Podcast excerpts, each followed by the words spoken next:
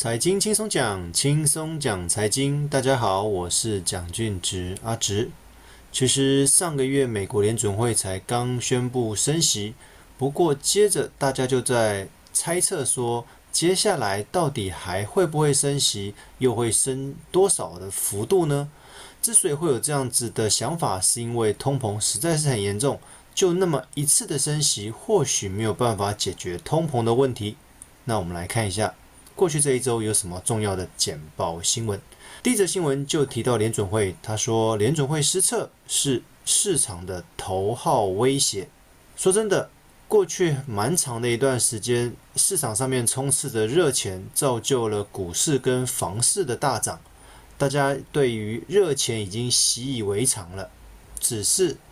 刚好在今年同时出现了热钱，又因为疫情再加上战争。让通膨这件事情变成是一个经济的阻碍，所以联准会会透过升息，甚至接下来可能会透过缩表的方式来抑制这个样子的通膨。很多人就觉得这样子的热钱 party 要结束了，当然不开心，所以都会怪罪说联准会的一些政策导致经济可能会衰退。但是如果不这么做的话，通膨持续下去，整个市场上面的一些经济也会受到很大的冲击跟影响，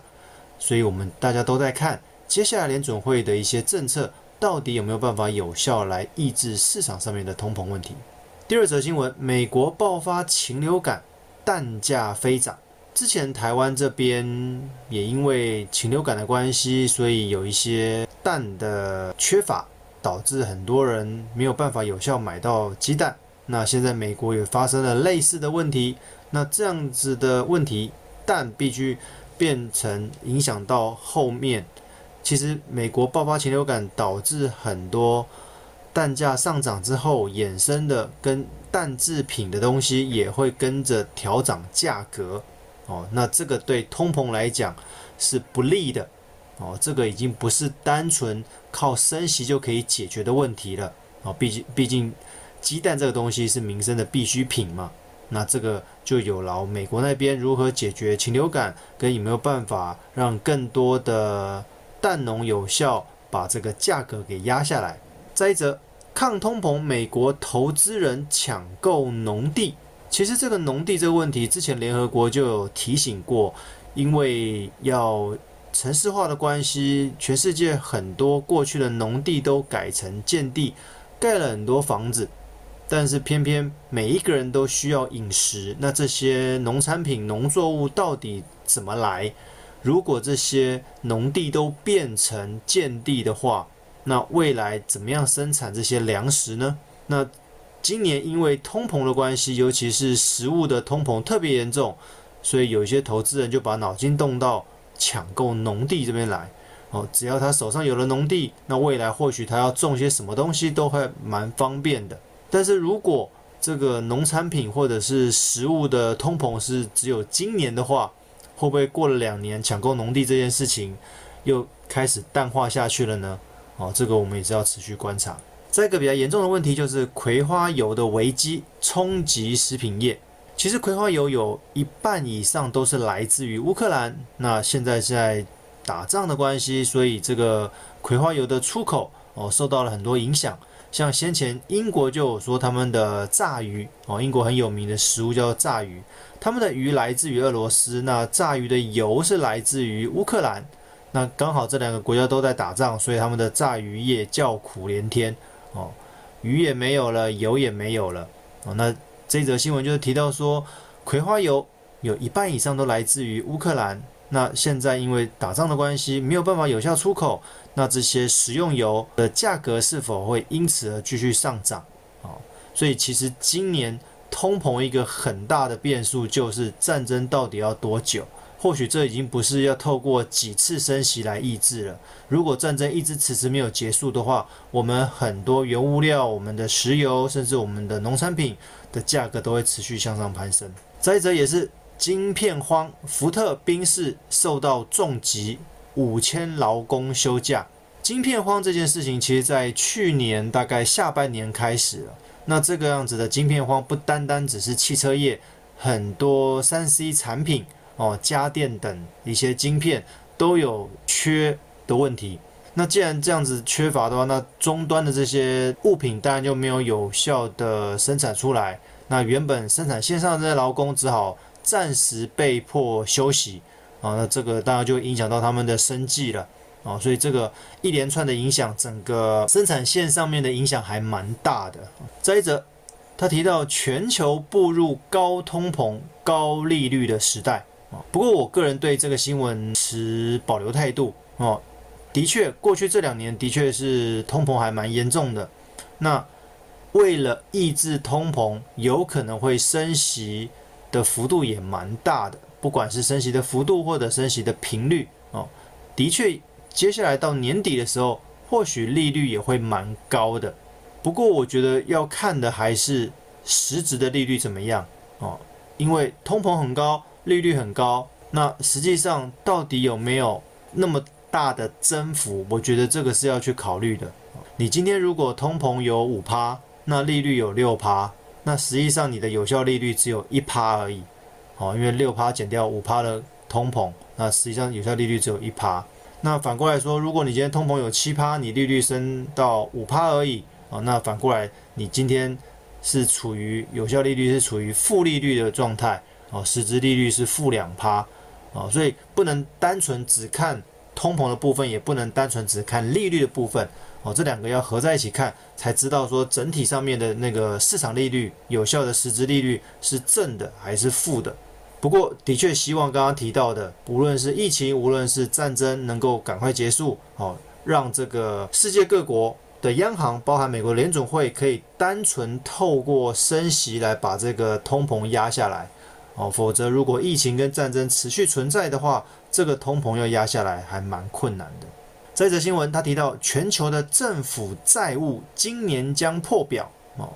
我相信无论破不破表，其实过去这两三年因为疫情的关系，因为补助很多的关系，那世界各国的政府就是撒钱来拯救经济哦。那这个会导致国库的钱会变少，那可能也是举债的模式哦。那未来。我相信的确是债台高筑的状况了，哦，这就是之前提到的现代货币理论，哦，那这几年就会流行以这样子模式来拯救市场经济，呃，就是只要全世界有一个风吹草动导致经济下滑的话，一律透过印钞票来救经济。那至于印钞票所导致的债务，未来还不还得了？那我觉得这个就是留待给后代子孙的。哦，现在世界各国央行有一个共识，哦，都是先透过印钞票来救经济，那债务的问题放到后面去，哦，所以这个全球的政府债务今年要破表，我觉得不会太意外了。那各位也要心理准备，未来说不定世界各国的社会福利也会慢慢因为国库没有那么多的钱而慢慢减少，所以各位的退休金之类的，还有一些相关的福利，可能都要靠自己。再者，回到台湾的新闻，新台币三月贬值五十八个月来最大哦，将近是五年的时间哦。其实这个也很合理，因为过去新台币对其他国家的货币在国际上面算是超强啊哦。那你过去涨了那么凶，那现在因为战争的关系，因为美国升息的关系，那毕竟汇率这种东西就像跷跷板，美国。那边开始升息了，美元转强，那新台币就会趋贬哦，所以之前涨那么多，那跌的幅度也会相对比较大一些哦，所以也不用太意外哦，已经从二十七点多接近二十八，现在已经贬到二十八点多，接近二十九了哦，的确幅度还蛮大的哦。不过在整个历史的平均值来看的话，目前新台币对美元还是处于相对低点呢。啊，啊所以如果有美元需求的朋友们，哦，还是可以考虑换一些美元。再者，政府退休基金累积亏损一千八百二十一亿，哦，那当然，因为政府的退休基金很多都是投资股市嘛，那股市涨的时候，你们都会看到可能获利有蛮多的。那当然，近期因为战争、因为疫情跌下来了，哦，那跌了，当然累积的那个亏损也会不少。当然，政府都会说他们会负最终的责任。就算现在亏损了，未来各位要退休领的钱的时候，他们还是会补足。但是补足的钱哪里来？当然也是一样从国库来支付。那当然，国库有没有办法收到那么多钱呢？那这个就要进到下一则新闻了。物价涨，中所税免税额有望提高。我觉得有时候一则新闻你要看从哪个角度去看这件事情。如果今天物价涨哦，其实只要通膨这件事情存在的话，很多的税收哦都会因应这个通膨而调高一些免税额，调高一些扣除额。那我们接下来的中所税的免税额有望提高，这个对一般民众来讲当然是好事情，因为我要缴的税是变少了。但是站在政府的角度，因为民众缴的税变少，所以国库的收入也跟着变少了。那国库收入变少，那未来有没有可能还有很多项目需要透过国库来支付呢？那当初承诺的一些社会福利有没有可能因此而打折呢？哦，我觉得这个可能性非常的高。那所以有很大的心理准备，可能未来有很多，尤其像退休金、像一些福利的部分。可能还是要靠我们自己每一个人自己来准备，而不是全权依赖政府那边会来的比较好一些。这则新闻，科技业防疫启动分流上班啊，我想这个大家应该已经习惯了啦啊，因为去年台湾比较严重的时候，各个行业也都是透过分流上班或者是居家上班。那未来这个会不会变成常态呢？哦，就是居家上班这件事情变成一个。很平常的事情哦，大家反正就是轮流嘛哦，因为如果这个疫情没有办法有效趋缓哦，像尤其像这一波疫情，虽然重症的不太多，但是传染力还蛮强的哦。那如果这样子的话，或许减少外出，无论是